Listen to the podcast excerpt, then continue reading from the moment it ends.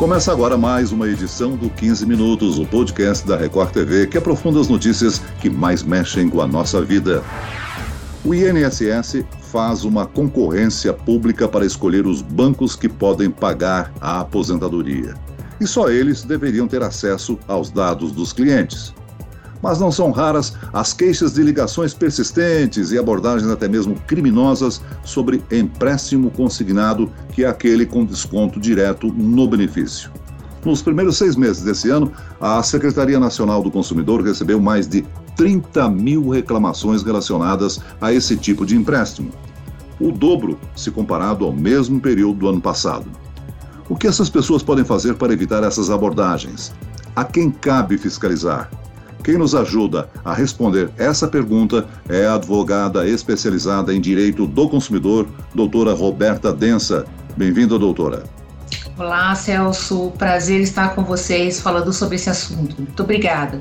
E quem nos acompanha nessa entrevista é a repórter que trouxe as informações sobre o golpe do crédito consignado no Jornal da Record, Daniela Salerno. Olá, Daniela. Oi, Celso. Oi, doutora Roberta. Muito bom estar aqui com vocês novamente no podcast. E olha só, eu conversei com duas pessoas, duas senhoras aposentadas que foram lesadas. O sentimento que fica para elas, além de indignação, é de revolta. Como funciona todo esse problema? Na conta bancária é depositado um valor como um empréstimo consignado.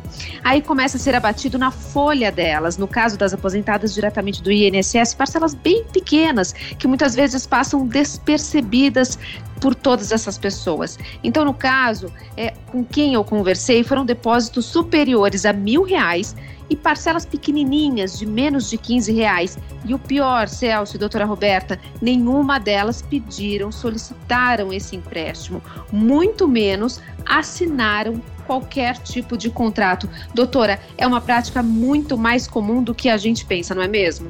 Muito comum. É, e é muito importante salientar logo no começo que a lei do consignado, que foi votada, salvo engano, em 2004, ela foi votada justamente para permitir os consignados para os aposentados. Ou seja, era algo que não era permitido na lei brasileira, mas que uh, o governo então entendeu por bem eh, fazer essa concessão de crédito a uma taxa de juros mais baixa aos aposentados, o que seria de fato uma vantagem aos aposentados em função da taxa ser mais barata. E o que a gente tem percebido é que esse público sofre um assédio muito grande para o, o, essa concessão de crédito, porque ela é uma concessão muito vantajosa ao banco. Se é alguém que é aposentado, é alguém que não vai perder o emprego, portanto, não vai ter o problema de deixar de receber, né? É, a gente diz que é um dinheiro certo para a instituição financeira, então é um crédito muito favorável para a instituição financeira. Então, passou a ser de fato um grande problema para os consumidores idosos, que nós chamamos inclusive de hipervulneráveis são pessoas mais vulneráveis do que as outras. Um ponto muito importante, Daniela, que talvez a gente não tenha falado que uh, isso leva, a gente tem que levar em consideração é que boa parte das pessoas analfabetas da população brasileira são idosos. Então hoje dificilmente você vai pegar uma criança com 10, 11 anos de idade analfabeta, mas um adulto, um idoso com mais de 60 anos analfabeto vai ser muito mais fácil de você abordar. Então, essas pessoas nós chamamos de pessoas hipervulneráveis, porque elas têm menos ferramentas. Eu não digo que elas não são inteligentes, não tem absolutamente nada a ver com isso, mas elas têm menos ferramentas para resolver o seu problema, inclusive porque falta a capacidade de leitura e compreensão. Então, é, esse, esse público, lamentavelmente, é um público-alvo desse tipo de ação. E olha só outro dado aqui, segundo a Febraban, a Federação Brasileira dos Bancos, até o dia 8 de novembro já foram aplicadas 161 sanções contra correspondentes bancários em razão de reclamações de consumidores sobre oferta irregular do produto. É, isso é bastante sério. Agora, doutora, na prática, o que são essas sanções aplicadas pela Febraban? Vamos entender. Bom, uh, quem pode aplicar sanção administrativa são os órgãos públicos. Nestes casos, o PROCON, Então, o consumidor faz uma reclamação perante o PROCON. O PROCON não pode resolver o problema do consumidor, mas pode apurar a falha e aplicar uma sanção administrativa, que pode chegar, portanto, à Secretaria Nacional de Defesa do Consumidor, eh, junto com todos os casos relativos à mesma temática, e entender quais são as instituições financeiras que fazem essa abordagem irregular. Há também a possibilidade de sanção administrativa por parte do Banco Central. São sanções diferentes e cumulativas. Banco Central fiscaliza a atividade do banco, quer dizer, a gente precisa saber se a instituição financeira é saudável financeiramente, se ela tem condições realmente de receber o depósito das pessoas e depois devolver. A função do Banco Central é ter, é dar essa segurança a nós consumidores. E há uma resolução do Banco Central, a resolução 3919 de 2010, que proíbe expressamente a, o envio de produto ou serviço ao consumidor. Qualquer produto ou serviço, Celso, nós estamos falando só de consignado. Sabe aquela tarifa que se cobrou a mais por um seguro de vida ou qualquer coisa parecida que o consumidor não pediu aquele serviço ou aquele produto? Qualquer situação, cabe sanção administrativa por parte do Banco Central. Ou seja, o Banco Central não vai determinar a devolução do dinheiro ao consumidor, mas vai aplicar uma sanção administrativa. E, em geral, as instituições financeiras não querem essas sanções administrativas não só pela sanção em si ou pelo valor que é pago, mas é porque você passa a entrar no Banco Central como alguém que não cumpre as regras do Banco Central. Então você pode ter, inclusive, a possibilidade de não atuar mais no segmento. Uhum. Agora, doutora, a lei do empréstimo consignado não exige uma assinatura no contrato, um, um, um acordo, uma anuência, mesmo é. por, por telefone? Sem dúvida, ainda que seja por telefone, ou por escrito, ou por e-mail, não importa, existe o consentimento do consumidor é sempre necessário. O problema, Celso, é que muitas vezes as pessoas elas não entendem que é um consignado.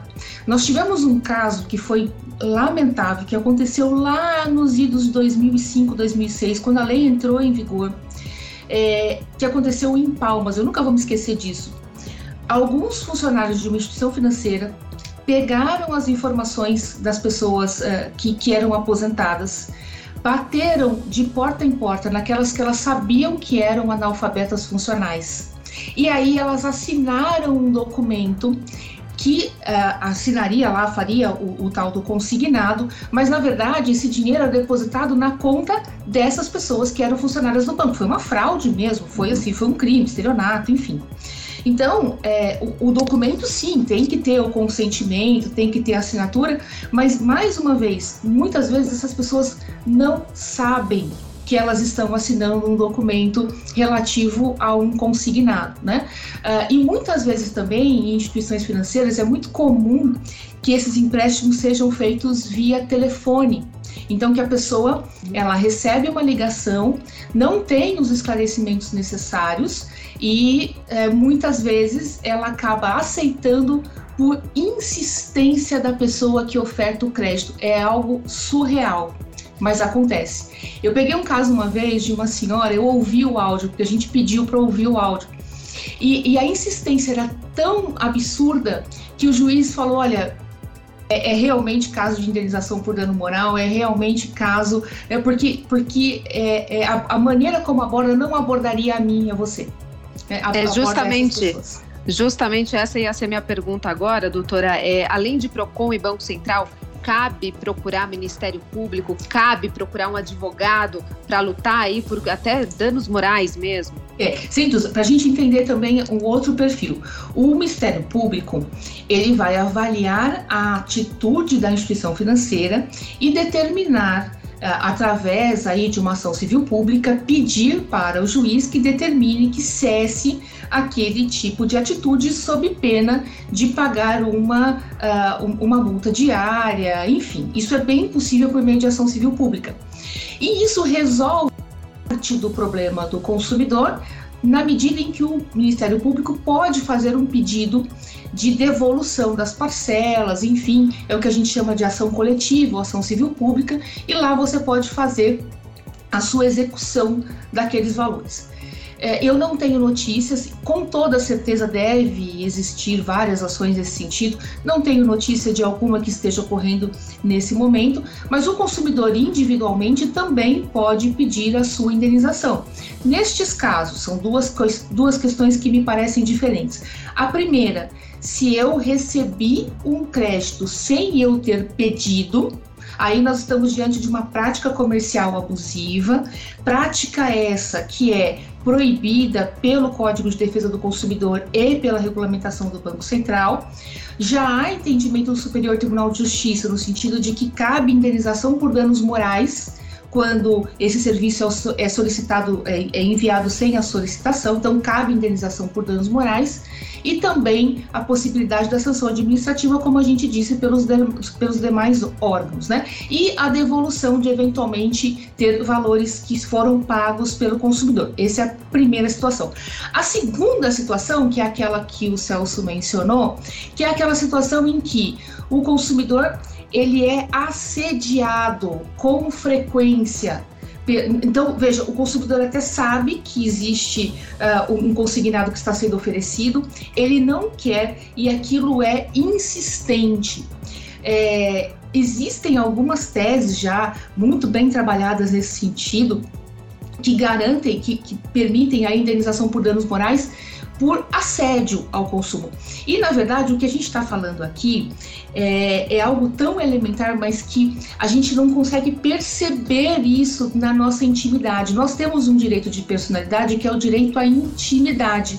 Ou seja, eu tenho o direito de não ser perturbado, de não ter o meu sossego né, perturbado. Isso é direito de personalidade, então cabe também direito de indenização por danos morais. Houve um caso de uma senhora aqui em São Paulo também, 83 anos, achei o caso espetacular.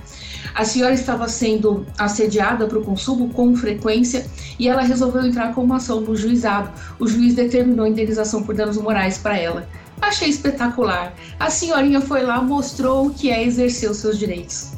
Agora, doutora Roberta, a própria Federação Brasileira dos Bancos, a FEBRABAN, não poderia atuar mais efetivamente para coibir essas irregularidades? É, essa também é uma pergunta muito boa, Celso. Quem é a FEBRABAN? A FEBRABAN é a junção dos bancos que estabelece uma autorregulação bancária, ou seja, tem a regulação do Banco Central, tenho o Código de Defesa do Consumidor, tenho as diretivas que são inseridas pela Senacom, mas também há a autorregulação bancária, ou seja, sentamos na mesma mesa e determinamos qual será a regra do jogo. Eu acho isso fantástico. Então, já existe uma regulação e a gente diz assim, ok, além disso tudo, nós todos devemos seguir as tais regras. Então, a Febraban já fez coisas muito interessantes, como, por exemplo, criar um sistema em que o consumidor sabia qual a taxa que os bancos estavam cobrando e fazia um comparativo. Isso era muito bacana. E depois isso o Banco Central acabou encampando. Veja que interessante um sistema de autorregulação que foi encampado pelo Banco Central. A Febraban, a bem da verdade, por ser uma autorregulação, ela pode determinar, portanto, a regra do jogo, mas ela uh, não, eu, não, não é uma regra que pode ser necessariamente pelo Banco Central ou pelo PROCON. O que os juízes fazem muitas vezes é, se não há uma regulação, eu não tenho nada na lei que me proíba, mas a autorregulação diz que eu não posso. Então a gente pode julgar com base nisso.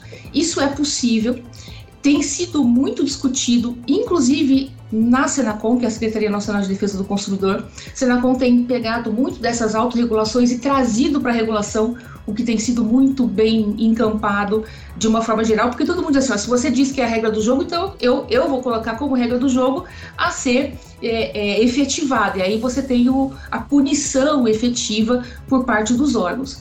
Então, a bem da verdade, o que a, o que a Febraban faz, por ser autorregulação, ela não tem um poder de sanção por parte do Estado. Né? Tem sido usado como um parâmetro Uh, mas não necessariamente como de fato uma punição. Né? É como se a gente dissesse assim: olha, a regra para a gente beber na sexta-feira à noite é essa aqui. Se você furar, o máximo que vai acontecer é você não poder ir na próxima, né?